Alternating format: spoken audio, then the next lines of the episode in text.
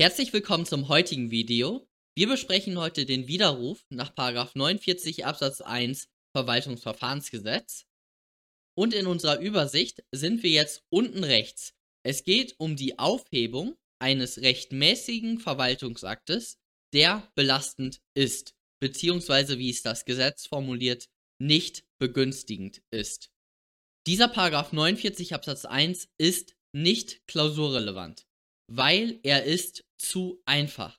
Da stellen sich überhaupt keine aufhebungsspezifischen Probleme in der Klausur, deswegen wird er höchstwahrscheinlich nicht Klausurgegenstand sein. Ihr solltet ihn aber mal gehört haben. Okay, in unserem großen Schema der Anfechtungsklage gegen den Aufhebungsverwaltungsakt sind wir hier bei der materiellen Rechtmäßigkeit der Aufhebung.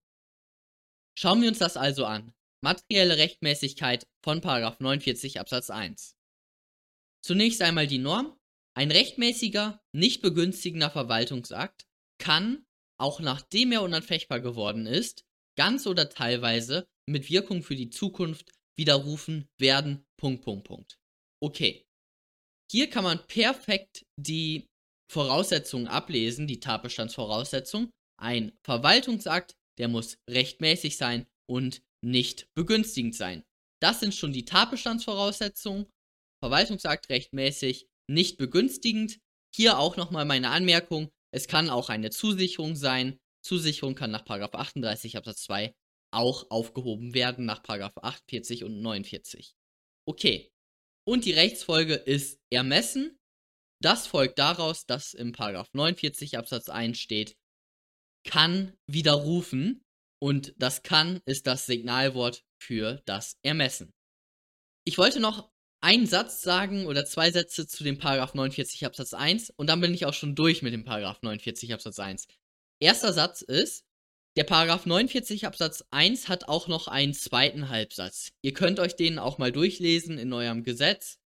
Ihr könnt auch mal nachschlagen in einem Lehrbuch oder in einem Kommentar, was das bedeutet. Es ist aber also es lohnt sich nicht, das zu erklären, weil zum einen ist Paragraph 49 Absatz 1 schon nicht klausurrelevant und definitiv ist Paragraph 49 Absatz 1 Halbsatz 2 nicht klausurrelevant. Okay. Und zweiter Punkt ist, und das ist jetzt nochmal wichtig für die Systematik, der Paragraph 48, der baute auf diesen Paragraph 48 Absatz 1 Satz 1 auf diese allgemeine Ermächtigungsgrundlage auf. Der Paragraph 48 Absatz 1 Satz 2 baute auf den auf und dann eben der Absatz 2 und der Absatz 3, die haben alle wieder auf diesen Paragraph 48 Absatz 1 Satz 1 Bezug genommen. Beim Paragraph 49 ist das anders. Bei dem Paragraph 49, da ist jeder Absatz und jede Nummer für sich eine Ermächtigungsgrundlage und die steht für sich da. Also da muss man nicht irgendwie den Paragraph 49 Absatz 1 nochmal lesen für den Paragraph 49 Absatz 2 Nummer 2 oder so. Nein, der Paragraph 49 Absatz 2 Nummer 2, da müsst ihr nur den Paragraph 49 Absatz 2 Nummer 2 lesen. Und natürlich müsst ihr dann noch die, die Widerrufsfrist berücksichtigen. Aber ansonsten, ihr bleibt in, eurem, in eurer Ermächtigungsgrundlage und müsst nicht nochmal in Absatz 1 Satz 1 oder sowas schauen. Okay. Jetzt war es das auch schon von dem Video. Also ich würde jetzt mit dem Video ohne ein schlechtes Gewissen aufhören. Allerdings möchte ich dieses kurze Video noch nutzen, um ein Konzept, nämlich den Widerruf eines rechtswidrigen Verwaltungsaktes zu erklären und noch die Berichtigung nach 42 Verwaltungsverfahrensgesetz. Zunächst einmal der Widerruf eines rechtswidrigen Verwaltungsaktes. So, wenn ihr das hört, dann denkt ihr zunächst einmal, hä, du hast dich verschrieben bzw. versprochen. Weil der Fachterminus für den für die Aufhebung eines rechtmäßigen Verwaltungsaktes ist der Widerruf und der Fachterminus für die Aufhebung eines rechtswidrigen Verwaltungsaktes ist der der Zurücknahme. Und da habt ihr auch recht mit. Allerdings gibt es das Konzept des Widerrufs eines rechtswidrigen Verwaltungsaktes. Und das möchte ich euch jetzt ganz kurz erklären. Also, versetzen wir uns in die Lage des Gesetzgebers. und auch in den, den Sinn und Zweck dieser Paragraphen 48, 49, in die Hintergrundgedanken.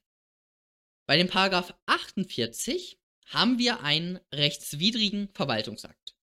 Wie ich schon häufig dann angesprochen hatte beim Paragraph 48, gibt es dann das Spannungsfeld zwischen Vertrauensschutz und Gesetzesmäßigkeit der Verwaltung.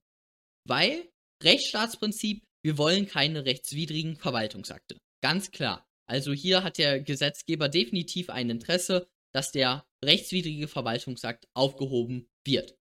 Auf der anderen Seite hat der, der Empfänger des Verwaltungsaktes, insbesondere der Empfänger des begünstigenden Verwaltungsaktes, ein Interesse am Erhalt des Verwaltungsaktes. Okay, das ist dieses Spannungsfeld beim Paragraph 48. Beim Paragraph 49 haben wir einen rechtmäßigen Verwaltungsakt und der soll aufgehoben werden. So, hier kann man jetzt nicht argumentieren mit dem Gesetzesmäßigkeitsprinzip, weil hier gibt es ja einen rechtmäßigen Verwaltungsakt. Wieso sollte man den aufheben? Das ist ja rechtmäßig. Da passierte alles, wie es das Gesetz vorschrieb. Das, das entsprach den gesetzlichen Vorgaben. Also wieso sollte man das jetzt aufheben? Bei dem Paragraph 49 kann man nicht mit diesem, oder da konnte der Gesetzgeber nicht mit dem Gesetzesmäßigkeitsprinzip, dem Rechtsstaatsprinzip, konnte der nicht argumentieren. Okay, so, das habe ich euch erklärt, das habt ihr verstanden. So, und jetzt Daraus könnt ihr schon ohne Lektüre des Gesetzes folgern, dass der Paragraph 49 höhere Voraussetzungen hat als der Paragraph 48. Weil beim Paragraph 48 gibt es etwas Rechtswidriges, das wollen wir nicht in der Welt haben. Da hat sich der Gesetzgeber gesagt, ja, hier ist die Hürde nicht allzu hoch, um den Verwaltungsakt aufzuheben. Beim Paragraph 49 haben wir etwas Rechtmäßiges, ja, da muss die, Hö die Hürde deutlich höher sein, um das aufzuheben. Somit kommen wir zu der ersten Feststellung. Rechtsstaatsprinzip. Der Paragraph 49 hat höhere Voraussetzungen als der Paragraph 48. Und daraus können wir einen Erstrechtsschluss machen. Wenn die Voraussetzungen des Paragraphen 49 Absatz 2 Nummer 3 beispielsweise vorliegen, dann ist damit erst recht der Widerruf eines rechtswidrigen Verwaltungsaktes möglich, wenn mit dem Paragraphen 49 Absatz 2 Nummer 3 ein rechtmäßiger Verwaltungsakt aufgehoben werden kann, dann doch erst recht auch ein rechtswidriger Verwaltungsakt. So, perfekt. Das habt ihr verstanden. Das ist das Konzept des Widerrufs eines rechtswidrigen Verwaltungsaktes. Okay, jetzt möchte ich nochmal zwei, drei Punkte noch zusätzlich dazu sagen. Es gibt theoretisch den Klausurfall, auch wenn ich den für nicht allzu wahrscheinlich halte. Der ist jedenfalls wahrscheinlicher als dass Paragraph 49 Absatz 1 die Ermächtigungsgrundlage ist, die einschlägige in der Klausur. Im Klausurfall könnte stehen, im Sachverhalt, die Behörde stützt die Aufhebung auf den Paragraphen 49 Absatz 2 Nummer 3 beispielsweise. Könnte auch Paragraph 49 Absatz 3 Nummer 1 sein und so weiter. Also das ist jetzt hier egal, das ist nur ein Beispiel. Okay. Wenn das in der Klausur steht und am besten steht noch im, im Bearbeitervermerk, hey, bitte prüft den Paragraph 49 Absatz 2 Nummer 3. Okay. Wenn das in der Klausur steht, dann müsst ihr diese Erwägung, die ich gerade genannt habe, nochmal kurz natürlich diskutieren.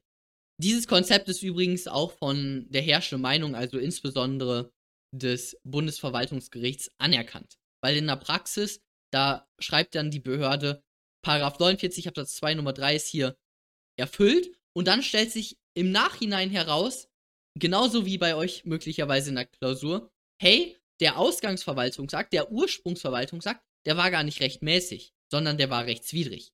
Und so kann es eben bei euch in der Klausur auch sein. Also in der Klausur steht Paragraph 49 Absatz 2 Nummer 3 und jetzt stellt sich heraus, oder ihr prüft halt in der Klausur die, die ganzen äh, Sachen, den Ursprungsverwaltungsakt und stellt dann fest, der Ursprungsverwaltungsakt, der ist gar nicht rechtmäßig, sondern rechtswidrig.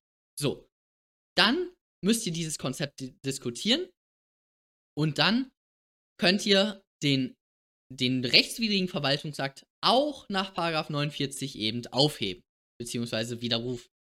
Okay. Dies ist insbesondere problematisch bei dem Paragraphen 49 Absatz 2 Nummer 3. Ich werde euch das in dem Paragraph 49 Absatz 2 Verwaltungsverfahrensgesetz Video definitiv nochmal erklären, weil der maßgebliche Zeitpunkt für die Beurteilung, ob ein Verwaltungsakt rechtmäßig oder rechtswidrig ist, ist der Erlass des Verwaltungsaktes.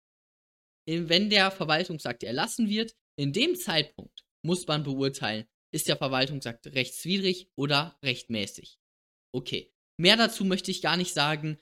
Dazu komme ich, wie gesagt, im Paragraph 49 Absatz 2 Video. Perfekt. Das habt ihr verstanden. Noch eine ganz wichtige Anmerkung. Ihr dürft die Voraussetzungen von Paragraph 49 und Paragraph 48 in diesem Fall nicht mischen. Okay. Also die Voraussetzungen von Paragraph 49 Absatz 2 Nummer 3 müssen tatsächlich alle vorliegen, damit man einen rechtswidrigen Verwaltungsakt aufheben kann.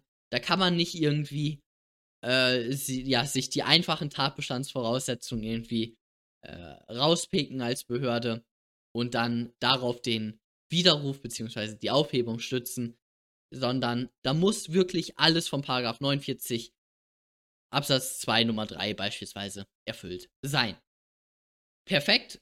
Dann gibt es noch diese ja Ansicht, dass man, wenn die Voraussetzungen jetzt bei euch in der Klausur vom Paragraph 49 Absatz 2 Nummer 3 beispielsweise nicht erfüllt sind, dass man das dann in eine Rücknahme nach Paragraph 48 umdeuten kann, weil die Ermessenserwägungen häufig identisch sind. Das würde ich mal mit einem Fragezeichen versetzen. Das ist jedenfalls strittig, also ich finde das überhaupt nicht so offensichtlich, aber es gibt anscheinend diese Ansicht. Okay. Perfekt, das war's dazu ihr solltet das mal gehört haben. Wie gesagt, ich halte es nicht für sehr klausurrelevant, aber es kann auch mal in einer mündlichen Prüfung vorkommen. Okay. Jetzt noch zwei Sätze zu der Berichtigung.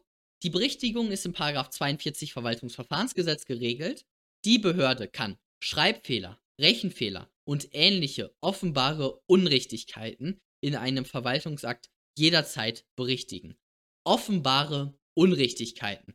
Also wenn der Wille der Behörde und die Erklärung im Verwaltungsakt nicht übereinstimmen, beispielsweise bei Schreibfehlern, bei Rechenfehlern und so weiter.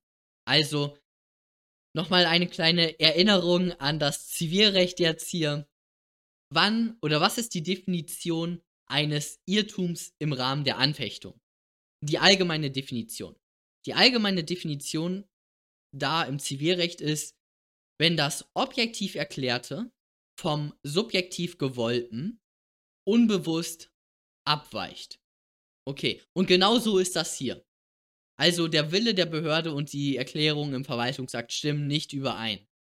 Beispielsweise, äh, das ist mir mal passiert tatsächlich, da, da habe ich ein, ein Schreiben aufgesetzt und das, da habe ich dann geschrieben, ich glaube irgendwie, sie haben, keine Ahnung, vier Wochen Zeit oder so.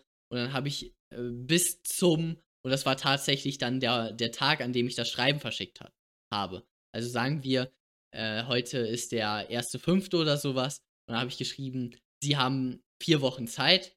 Und dann habe ich geschrieben, äh, also bitte antworten Sie uns bis zum ersten Fünften. Genau, also das ergibt natürlich keinen Sinn. Das könnte man berichtigen.